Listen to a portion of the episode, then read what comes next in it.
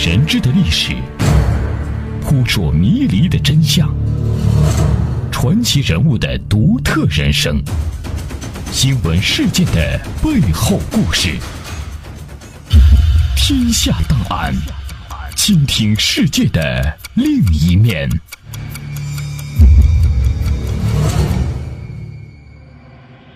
这里是天下档案，我是阿东，欢迎大家来到我们的节目当中。天下档案，倾听世界的另一面。川军是对民国时期四川地方军队的称呼。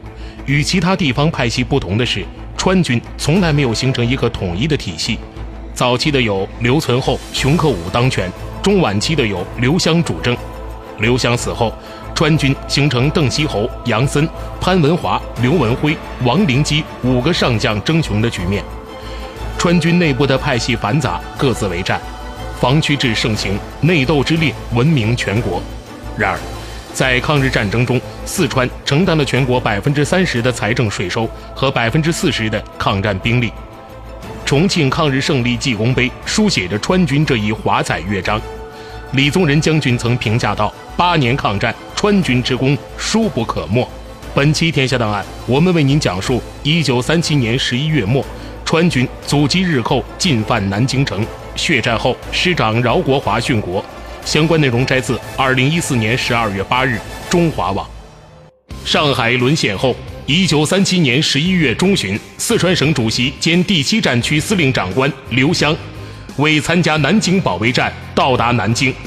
按刘湘的原计划，是要将他亲自率领的二十三集团军调入芜湖、杭州一带的天目山区，利用山区地形和川军吃苦耐劳的游击作风。在山区阻击西进的日军，可是，在军委会上，与会者却不同意刘湘的意见，要刘湘把川军布置在公路的正面，以阵地战阻击日军。这样，川军二十三集团军分为两个战斗集群，被调入公路正面。十一月二十四日开始，日军上海方面军分兵多路，在金山卫登陆的第十军得到命令。以幺幺四师团向长兴、宜兴和溧阳方向攻击，然后攻击南京；以十八师团向吴杭大道上的四安、广德攻击后，再占领长江边上的芜湖，以预先截断我南京方面守军向西的退路。随后向十八师团跟进，从芜湖方向攻占南京。这样，我二十三集团军的两个战斗集群都同日军打了遭遇战。同一天。我川军郭勋祺师和刘兆离师相继进入太湖西岸阵地。此时，沿京杭国道不断有从上海方面撤退下来的队伍经过，有的穿得整整齐齐，头戴钢盔，脚蹬皮鞋，像是还没有打过仗；有的七零八落，疲惫不堪，显然刚经历了极大的伤亡。一天正值午饭时间，阵地上的士兵开始蹲在地上开火。突然，公路上涌来大量人群。郭勋祺举起望远镜一看，全是扶老携幼的逃难民众，目不忍睹的亡国惨状令郭勋祺心如刀绞。他跳上一块石头，喝令全体就餐官兵放下碗筷，让逃难人群先吃。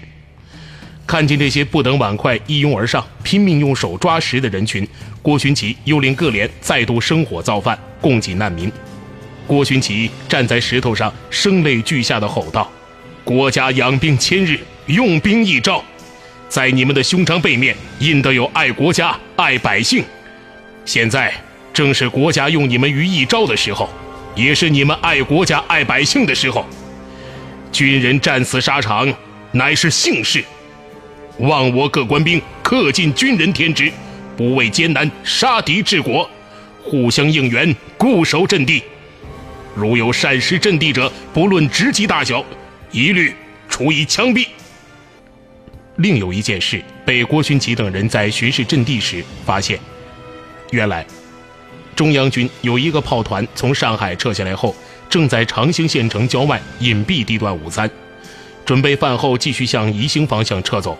恰好随郭勋祺师长一起巡视的幺四四师四三二旅参谋长胡炳章认识这个炮团的团长胡克先。胡团长是四川温江人，和胡炳章是同乡。而且还都是黄埔六期同学，向来两人私交深厚。这时二人在这里意外相遇，真是又惊又喜。在旁的郭勋奇一见，立刻授意胡秉章设法把炮团留下来，打一仗再走。胡秉章当即向胡团长说明意图，可是胡团长却感到十分为难。恰好此时刘兆林师长和他手下的两位旅长巡视阵地，也来到这儿。真是无独有偶，刘兆离师的一位副旅长何炳文也是黄埔六期生，不但与胡团长是同学，还同胡团长手下的二营长范林是结拜兄弟。有了这层关系，何炳文自然也加入到这场游说之中。胡团长一则实在难于推脱，二则为自己同乡这种舍生忘死的抗战热情所感动，终于答应。我将范林的一个营留下来四天，这个营全是新炮车，行动迅速，你们两师可以各配两连使用。郭刘两师长如获至宝，皆大欢喜，犹如从天上掉下来一个大馅饼。至于如何瓜分的，两位师长各提出了自己的不同意见。刘兆黎说。我在敌人坦克、装甲车必经的狭隘要地，现都布置了陷阱。敌人不来则已，如来则管教他陷入我天罗地网。最好把全营炮兵都由我使用，自然是事半功倍。郭勋祺说：“我的防地正面宽，既要防御长兴北进之敌，又要防太湖水上之敌，不能没有炮兵，还是各分两连使用为好。”说来说去。最后还是按照郭师长的意见，两师各带两连炮兵，不过依情况还可协商调动。二十六日，敌人开始进攻，首先同敌人接火的是刘兆黎一四六师，第十八师团在二十多架飞机和坦克、装甲车的掩护下，向李家港、吕仙镇阵地发起猛烈的进攻，我官兵沉着应战，拼死抵抗。幺四六师阵地位于一片浅丘之中。横挡在京杭国道前面，其后方有一块狭窄的谷地，两山夹一谷，大约有三里长的国道从这狭窄的地段通过，是敌机械化部队的必经之路。这就是刘兆黎师长说预设了陷阱的地段。这里不仅早已挖下了不少的陷阱，而且刘兆黎还将一个旅埋伏在这段公路两侧，做了周密的安排，官兵摩拳擦掌，专等鬼子进入这个死亡之谷。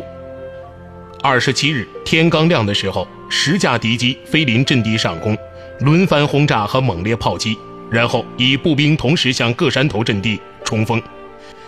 今天的敌人一反昨日谨慎前进的姿态，攻势凶猛。刘兆黎师长胸有成竹，拿着望远镜登高观察，只见前面步兵密集，步兵之后大路尘土飞扬，有坦克、炮车、装甲车数十辆，隐隐传来马达声，陆续跟进。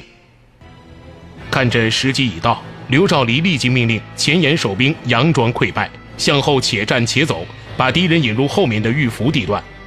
敌人一看守军败退，不顾一切蜂拥追赶，哪里想到这不堪一击的草鞋兵还有埋伏，前面的步兵拼命追赶，后面的坦克和装甲车也加大马力沿公路向前开进，逐渐进入了这三公里长的玉伏地段。在这里守候了三天的炮营范林营长和副旅长何炳文亲自在炮镜中观察，看到鬼子数十辆战车已经进入口袋，憋足了劲儿的范营长一声令下，大喊一声“放”，已经瞄准敌人后面几辆战车的四门八五山炮同时开火，几次发射，这几辆战车便纷纷起火瘫痪，将后退道路堵塞。此时。八门山炮和全师集中起来的中小迫击炮、轻重机枪、步枪、手榴弹一起开火，真是弹如雨下，震耳欲聋。敌人堆里腾起的烟雾连成一片，尘土蔽天，血肉横飞。在前面进攻的敌人约两千余，一听见后队有失，立即停止前进，回师援救。刘兆黎当即下令吹冲锋号，随着数十支军号声遍山响起。埋伏在道路两侧的廖敬安旅的八七五团团长潘延久率部从左侧飞驰抄袭过来，埋伏在右侧的八七六团团长杨国安亦身先士卒，挥动手枪带领全团士兵由右横冲而来。敌人在仓皇后退中遭遇两面夹击，欲退不能，欲进不得，立即抢占道路两侧制高点，凭借优势火力拼命组织抵抗。天下档案，我是阿东。各位对哪些话题更感兴趣？可以直接参与到我们的节目当中，在新浪微博搜索一下“小楼文化”，找到我们的官方认证微博，可以给我们发送私信，或者打开微信查找“小楼文化”，订阅我们的微信公众账号。您还可以写邮件过来，“小楼文化”的全拼艾特 s i n a 点 com。天下档案，期待您的参与。我军士兵看见鬼子遭遇到我措手不及的打击，已处于下风，又有大炮助阵，专打敌人机炮火力点，真是士气大振。不断在炮火的掩护下向敌人发起攻击，双方激战了几个小时，反复冲杀，敌人渐渐不知，不敢恋战，派出飞机大炮掩护，这才拖起尸体向后狼狈退出战场。接下来，欢迎您继续收听《天下档案》。敌人的战车遭受我炮击时，被打毁的装甲车和坦克堵塞了后面的道路。一些战车惊慌地在道路上乱窜，有的躲藏在路边的岩石死角，有的在乱窜中发现有一条陡斜的小道，于是纷纷加大马力，马达突突地冒起黑烟，吼叫着开上这条小道，向后疾驶准备逃跑。哪知这些顺着这条小道逃跑的战车，跑了二三里路时，又遇上一段陡坡。坡上堆满干草，这些夺路而逃的日本鬼子不知其中厉害，纷纷开上这条堆满干草的陡坡。原来，这正是刘兆黎的高招。这些干草早就喷满了煤油，当鬼子的车辆一踏上这里时，两旁埋伏的轻重机枪和迫击炮一齐对准干草开火，燃烧弹引燃煤油，陡坡上下立刻燃起冲天大火。夺路逃跑的敌坦克和炮车不顾一切地想冲过这熊熊燃烧的火海逃命。只苦了橡胶轮子的装甲车，橡胶轮子一沾上燃烧的煤油，就跟着起火。随着轮胎乱爆，几辆鬼子装甲车被烧毁在陡坡下。不过战斗还没有结束，到了黄昏，一伙掩护日军撤退的炮兵正准备后退回营地，朦胧中又突然冒出了一群草鞋兵。这些草鞋兵行动迅速敏捷，就像一群猫，无声无息地出现在眼前。突然，一阵手榴弹、冲锋枪子弹像飞蝗一样射来，数十颗手榴弹在敌群中炸开，直打的这群敌人惊慌失措的乱成一团。鬼子兵不明虚实，顾不得大炮，撇下炮镜等装置，气炮逃跑了。原来，四三二团在白天就已侦察好了敌人这个炮位，挑选了三十多个精壮士兵，在三连中尉排长弹启明的带领下。携带冲锋枪和刘湘兵工厂生产的马尾手榴弹，趁敌人在黄昏撤回营地的机会，迂回接近炮位，一顿乱打，夺得敌人三门缺少零件的大炮。二十七日的战斗，刘兆黎的幺四六师大获全胜，俘敌官兵六名，击毁敌坦克三辆、炮车四辆、装甲九辆，缴获敌山炮三门、野炮一门、步枪八十九支、机枪两挺。大小军旗十七面，其他物品共三百余件。二十六日，敌军与刘兆黎幺四六师交火的同时，两连骑兵向郭勋祺幺四五师新塘阵地冲击，经我阵地内的守军一阵射击，敌骑兵向后退却。敌骑兵刚一后退，三百余敌兵组织的第二波又冲上前来，在步兵前面还有十多条军犬，汪汪地叫着向我们将士冲过来。守兵一顿枪弹，军犬向后退开，敌步兵立即选择占领高地，掩护攻击队形展开。又有千余敌人向幺四四师的阵地迂回，有一连敌人骑兵竟绕过已被炸成一片瓦砾的长兴县城，从侧面绕到幺四四师的前沿家堡村阵地。守在这里的张定波团前卫营看见敌人骑兵冲过，营长丁荣昌命令全营士兵立即跳出工事，逼近敌人。端起步枪，全体跪姿射击，射人先射马。日本人的高头大马侧面暴露在我官兵面前，成为极好的射击目标。砰砰砰，一阵乱枪，专打马腹。刚才还挥动马刀、耀武扬威的鬼子骑兵，没有料到丁营长他们突然从斜刺里杀出来。刹那间，二十多名敌骑被打翻，马背上的鬼子扑通扑通掉下来一片。余下的一看不好，纷纷向后退。敌人骑兵一退。敌步兵又分三路向幺四四师的黄百光旅进攻，同我方一直打到黄昏，然后退去。当天晚上，师卫生队统计的伤亡人数已在百人以上，敌人的伤亡却无确切数字。号称武运长久的大日本皇军也不过如此。师长郭勋祺听了各路汇报，指示各路参战部队，打仗没有俘虏，不知敌人番号，主观姓名是打混仗。又说，打仗不只是打退敌人的事，硬要俘虏敌人，夺得武器才能算数。活捉日本兵，定有重赏。显然，当天敌人的攻势未尽全力，是火力侦察。集团军总部根据这样的情况，立即做出判断：第二天必有大激战爆发，严令各部特别提高警惕，连夜加固工事，准备第二天的战斗。幺四四师的阵地位于太湖西岸一片丘陵山地中，两个旅分别置于京杭公路两侧，右翼一个旅要防御正面敌人的进攻，还要防御宽阔的侧翼。左翼一个旅，除了向南防御外，还要防御从太湖水面上来的敌人。此前，郭勋奇得到老百姓的报告，已有数千敌人占据了太湖中的西洞庭山岛，正征调船只，有越过太湖向西岸登陆攻击的迹象。二十七日清晨，激烈的战斗在幺四四师的阵地上展开了。七时，从太湖飞来两架水上飞机，对我方阵地投弹扫射。八时开始炮击，然后向后伸延，炮弹飞过前沿，在山头爆炸，打得山头烟雾弥漫。山头上树木葱茏，而且工事修得好。郭勋吉等人在指挥部观察，一再叮嘱那几门借来的宝贝大炮沉住气，不要还击，等关键时再开火。前沿贾浦村一带一开始就打得十分激烈，敌人趁炮击伸延，步兵立即轮番冲锋。不一会儿，伤员开始送下来。先从火线送到团部，再由团部送到师部，战斗越打越激烈，伤员数量激增，每团仅十来副担架根本不够用。有一名连长头部重伤，子弹从耳朵后面射入，面部穿出，竟自己走下火线，而且还能张嘴说话。敌人占领前沿，开始向南山主阵地进攻，有近百名骑兵飞驰而来，到我师指挥部所在地金村前沿侦察，随其飞机对金村进行轰炸。指挥部门前的警卫也被炸死，其步兵在飞机的掩护下，分三路向我主阵地开始猛烈进攻。郭勋祺一见阵地危急，立即亲自带上三个手枪连来前沿督战，又令唐明昭旅长率预备队相机支援，并通知师参谋长和炮兵营长守候在大炮的位置，炮兵做好战斗准备。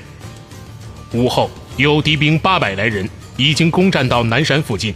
郭勋祺通知炮兵立即对着南山的敌人开火，瞬息间，我四门八十五毫米山炮大显神威，一起连续发射，炮弹像长了眼睛，呼啸着钻在敌人的机枪火力点、步兵炮、装甲车和密集队伍中开花，打得鬼子鬼哭狼嚎，四散奔逃。进攻的敌人完全被我近距离炮火击溃，士兵趁势冲锋，把鬼子打退。鬼子退后，大炮又加高标尺。对一千五百米后面的目标进行猛烈轰击，炮火充分发挥威力，士兵无不雀跃，人心振奋。但好景不长，炮兵打完这一仗后，一定要撤走归队。郭勋奇再三挽留不住，只好让炮兵撤离。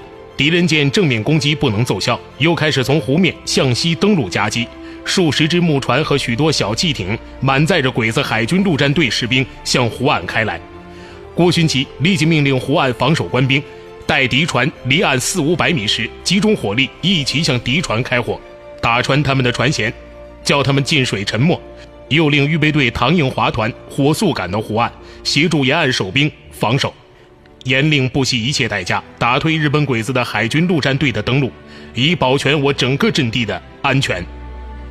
敌人海军陆战队不顾我沿岸守兵火力阻击，在猛烈炮火掩护下不断涌上岸来，与守兵展开了多次肉搏。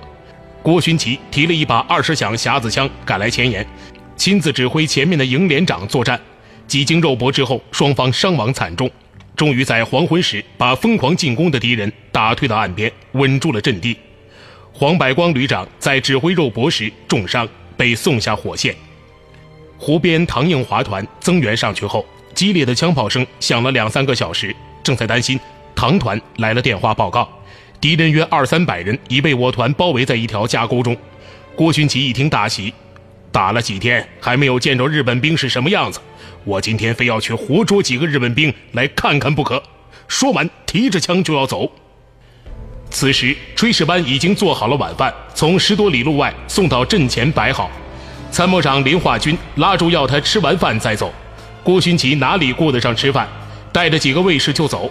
哪知刚过公路，正要爬山，身体暴露出来，被太湖上的敌人从望远镜中发现。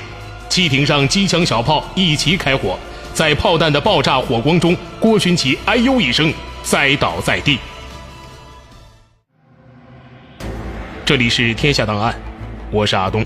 郭勋奇师长伤势如何？川军将士们究竟能否顶住日军的疯狂攻势？下期天下档案，我们将继续为您讲述：一九三七年十一月末，川军阻击日寇进犯南京城。也希望大家继续锁定频率，关注收听接下来更为精彩的节目内容。大千世界尽在耳边，天下档案下期再见。天下档案，我是阿东。各位对哪些话题更感兴趣？可以直接参与到我们的节目当中，在新浪微博搜索一下“小楼文化”，找到我们的官方认证微博，可以给我们发送私信，或者打开微信查找“小楼文化”。订阅我们的微信公众账号，您还可以写邮件过来。小罗文化的全拼艾特 s i n a 点 com，天下档案，期待您的参与。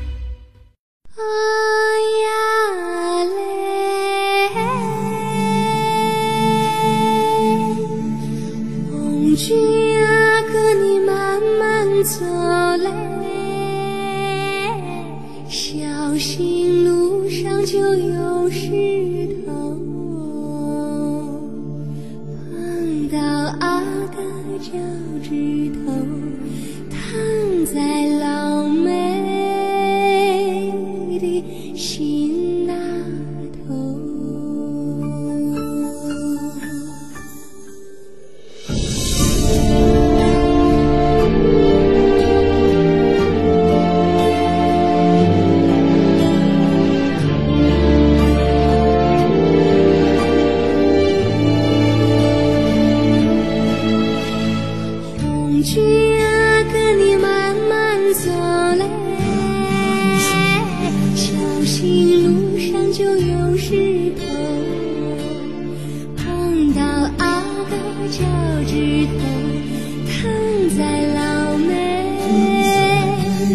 军。